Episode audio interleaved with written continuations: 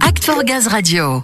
Pour la septième année consécutive, le syndicat des énergies renouvelables et les opérateurs de réseaux gaziers français, dont GRDF, ont présenté le panorama des gaz renouvelables. Ce panorama rappelle qu'en France, les gaz renouvelables peuvent représenter 20% de la consommation de gaz, et ce dès 2030. Et pour cela, il préconise aussi la prise de mesures ambitieuses. On va décrypter tout cela, hein, cette septième édition du panorama des gaz renouvelables, avec Samuel et avec nos invités du jour. Oui, le panorama des gaz renouvelables est devenu une référence pour suivre le développement de la filière. Il est donc toujours très attendu par les professionnels, évidemment, mais pas seulement. On va le dévoiler, ce panorama des gaz renouvelables, avec Robin Apolli, chargé de mission gaz renouvelable au CER, et Étienne Goudal, chef de projet gaz renouvelable à la direction de la stratégie de GRDF. Messieurs, bonjour. Bonjour. Bonjour. Robin, quelle est la dynamique des gaz renouvelables alors observée en 2021 et en ce début d'année? Alors en 10 ans, on est passé d'une centaine d'installations de production de gaz renouvelable à près de 1500 en 2021 et les deux tiers d'entre elles sont portées par des agriculteurs. Donc 2021 a vu la mise en service de 150 nouveaux sites d'injection, ce qui porte le total à 365 unités d'injection. Ça représente 6,5 TWh de capacité de production et ces 6,5 TWh permettront dès cette année 2022 de dépasser l'objectif national fixé pour 2023. Ces bons résultats de 2021 sont encourageants mais en trompe l'œil. Le développement de nouveaux projets est aujourd'hui quasiment à l'arrêt, notamment suite à la publication du nouveau tarif d'achat pour le biométhane injecté fin 2020, dont le niveau est très bas, et en l'absence de mécanismes de soutien pour les plus grandes installations de biométhane injecté de plus de 25 GWh par an. Donc globalement, la dynamique est bonne, mais elle a grandement besoin de soutien. Et cette année, le panorama du gaz renouvelable est devenu le panorama des gaz renouvelables. Étienne, quelles sont les autres filières et qu'en est-il alors de leur développement?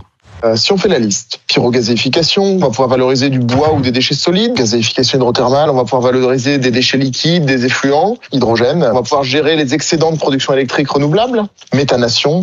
On a différentes filières qui ont finalement euh, commencé à se concrétiser euh, tout au long de l'année 2021. GRDF a été un acteur clé sur le sujet parce que nous avions lancé des appels à projets pour soutenir des projets de pyrogazéification et de méthanation qui sont en études d'ingénierie avancées. Donc c'est bien pour ça qu'on est passé du gaz renouvelable au gaz renouvelable au plus parce qu'aujourd'hui, finalement, toutes ces nouvelles filières émergent, se développent, vont valoriser des intrants différents et finalement vont pouvoir produire du gaz renouvelable dans les années à venir. C'est la principale raison pour laquelle on est passé au panorama des gaz renouvelables. Très bien. Alors, quels ont été les grands messages portés par le CERT? Tout d'abord, Robin, lors de la conférence de presse qui s'est tenue la semaine dernière. En fait, on a présenté surtout les grands chiffres clés euh, du panorama en les mettant au regard de l'actualité. La crise ukrainienne, elle souligne la dépendance de l'Europe aux importations de gaz russe. Donc avec la hausse du prix de l'énergie, les gaz renouvelables s'imposent vraiment comme une source d'énergie décarbonée capable d'être déployée rapidement pour contribuer à notre indépendance énergétique. Il y a aujourd'hui près de 800 projets d'injection de biométhane qui sont en développement et qui n'injectent pas encore. Si on se projette en 2030 avec une trajectoire accélérée de production de biométhane et une montée en puissance des nouveaux gaz, on estime que les gaz renouvelables pourront représenter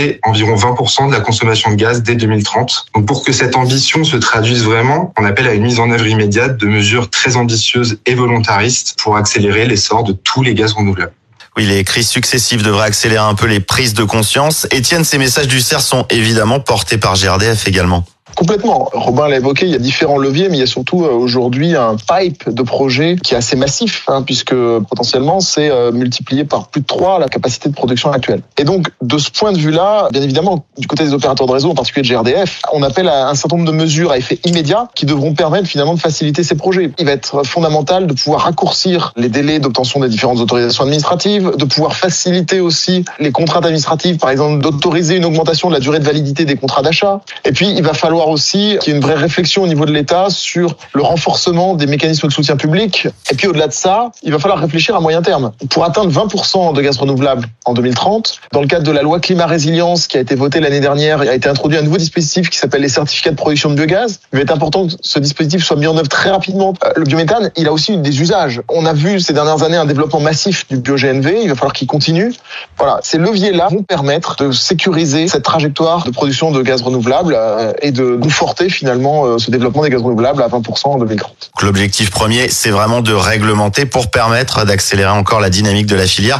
De votre côté, dans ce même but, vous travaillez à des actions communes? Ah oui, tout à fait. On participe notamment au groupe de travail injection de biométhane qui est piloté par GRDF et l'ADEME, qui vise à éclairer les pouvoirs publics dans leur prise de décision. Et on a travaillé au sein d'un consortium d'acteurs euh, de la filière méthanisation à l'élaboration d'un site internet grand public qui s'appelle MétaFrance, qui vise à éclairer les débats sur la filière méthanisation. En complément, nous, côté GRDF, nous avons la chance de pouvoir faire le lien entre le monde agricole, le monde des acteurs de l'énergie, le monde gazier. Et donc, finalement, on arrive à travailler en interaction forte, ce qui permet d'avoir des positions communes, de s'assurer de répondre aux pouvoirs publics, de solliciter les pouvoirs publics de façon cohérente, et puis à faire passer aussi le message que on est vraiment une filière d'avenir qui doit être intégrée dans le développement du mix énergétique renouvelable français dans les années à venir. Oui, d'autant que près de 800 projets sont en cours de développement, vous l'avez dit. Étienne, Robin, merci beaucoup pour cet éclairage. Merci. Merci. Très bien, messieurs, on a donc bien entendu à la nécessité des mesures rapides pour accélérer l'essor de ces gaz renouvelables.